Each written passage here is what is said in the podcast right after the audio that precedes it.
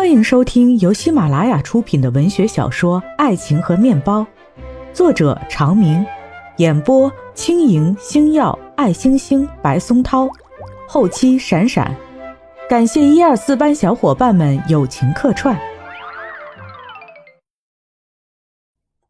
第五集，到了晚自习的时候，陈美诗从外面慌慌张张的跑进来。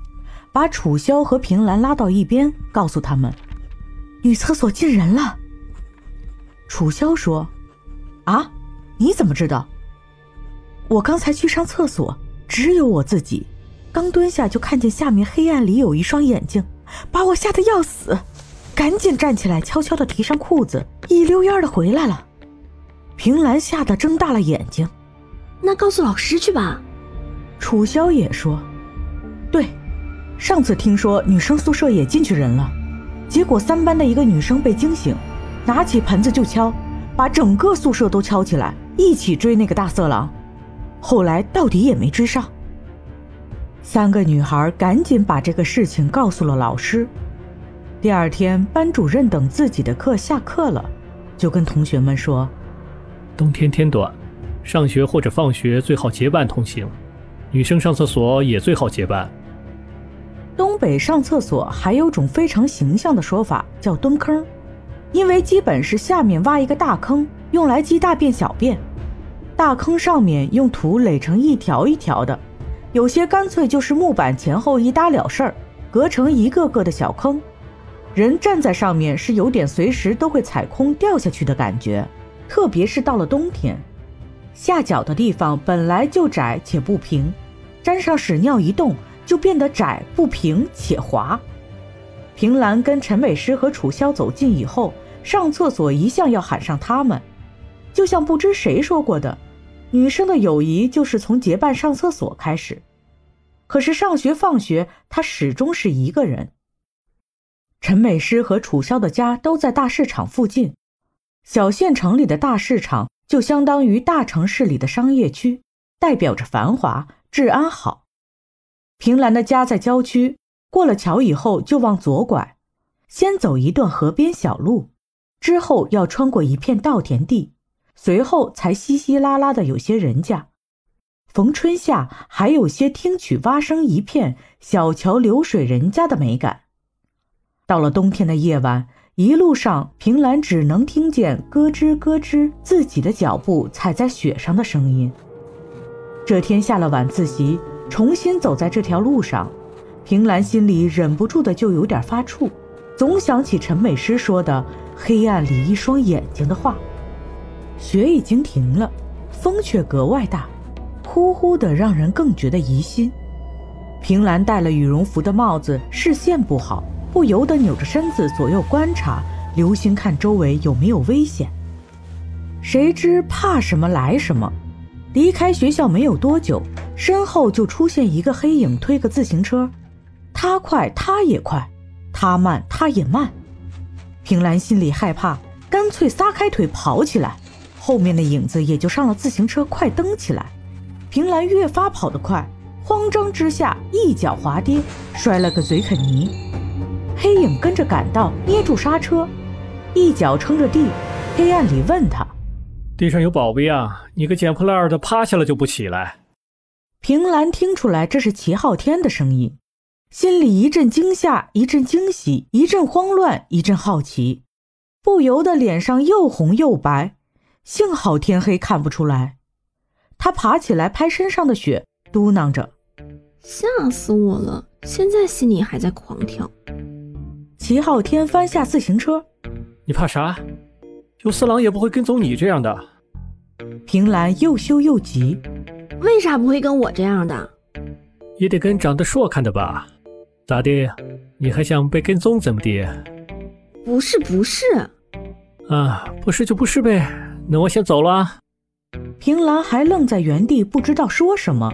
齐昊天已经迈开腿上了自行车，看样子就要开灯了。平兰有点着急，想喊着他一路走。又不好意思开口，眼睁睁地看着齐昊天上了车往前骑，就要消失在黑暗里了。他越发着急，又恨自己抹不开脸，张不开嘴，正不知如何是好。齐昊天拐个弯又回来了。齐昊天说：“看你怪可怜的，上车吧。”平兰不解：“我可怜啥？”齐昊天说：“长得磕碜，连色狼都不搭理你呗。”平兰又是气又是喜，什么也没说，上了车。他坐在后座上，就像书上写的，心里小鹿乱撞，心跳的砰砰砰直响，手也不敢扶齐昊天的腰，只用两根手指紧紧攥着后车座上的粗钢条。又到了课间的时候，平兰就羞红着脸告诉陈美诗和楚萧：“昨天齐昊天送我回家的。”楚萧脱口而出：“啊！”太阳从西边出来了，陈美诗就笑：“好啊，我之前就说他对你有感觉。”楚萧说：“只是偶然碰见平兰了吧？”平兰摇头：“我也不知道，他家原来也不在那个方向，不知道昨天他怎么走那边。”陈美诗说：“别瞎猜了，下节课我问问我同桌。”陈美诗说到做到，又到了课间的时候。他告诉平兰：“我问了，齐昊天家不在县里，在下面一个镇上。他之前一直在学校附近租房住，好像这学期租的就是你家那边。”楚萧听了大笑：“那以后你们天天能一起走了。”平兰说：“哪有啊？说是这么说，心里还是暗暗期待，暗暗盼望。”放学的时候，他就紧赶慢赶，留神跟着齐昊天，看到他果然又往他家的方向走了，这次却并没有带上他一起。平兰心里忍不住的失望又委屈，自己对自己说：“别傻了，偶然碰见一次，心里想什么呢？”刚说完，脑子里另一个声音又响起来：“说不定他一会儿还能拐回来。”之前的自己马上反驳。怎么可能？这一会儿肯定齐昊天都到家了，别胡思乱想，赶紧回家得了。情感的平兰完全不顾理智平兰的话，一味的念叨，甚至开始祈祷：上天呀，让齐昊天回来吧！希望奇迹出现，他马上就在眼前。平兰就这样在盼望和失望中回到自己家。爸爸妈妈已经熟睡了，爸爸在炕尾，妈妈在炕中间，平兰在炕头。他打开炕头的小灯，把自己睡的褥子和被子卷成一团，靠在背腰垛子上看课本。课本上的汉字全变成了齐昊天的脸，在他眼前晃过去晃过来。他摇摇脑袋，定睛继续看，习题又变成了他喜欢我吗？平兰气自己不争气，马上高三了，还成天想这些没用的。无论如何也应该把功夫花在学习上。这么想着，又发了回狠，暗暗下决心要努力读书。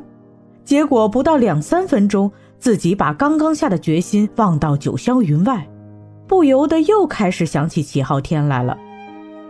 妈妈睡到半夜，睁开眼睛看见平兰盯着天花板出神，就说他。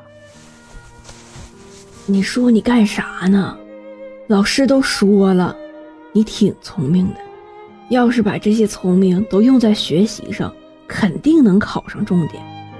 你瞅瞅你现在，成绩不上不下，天天不知道在想些啥。我和你爸都没能耐，你要是考不上大学，我们可没招。说完，翻身接着睡去了。平兰看着妈妈熟睡的脸。想起来小学时候第一次考试拿了个双百回家，妈妈高兴得直拍手，脸上眉开眼笑，连声说：“太好了，太好了！” 中考自己差十分落选县重点高中，妈妈接连几天愁眉苦脸，最后说：“拿钱吧，只要你读，妈就供你。”邻居和你大姨都说，女孩不用上学，上了也没用。你呀，还是给妈争口气啊！他想自己好像也没有给爸妈争气，烦恼了一会儿，一看时间都十二点了，平兰只好把被子打开，钻被窝睡觉去了。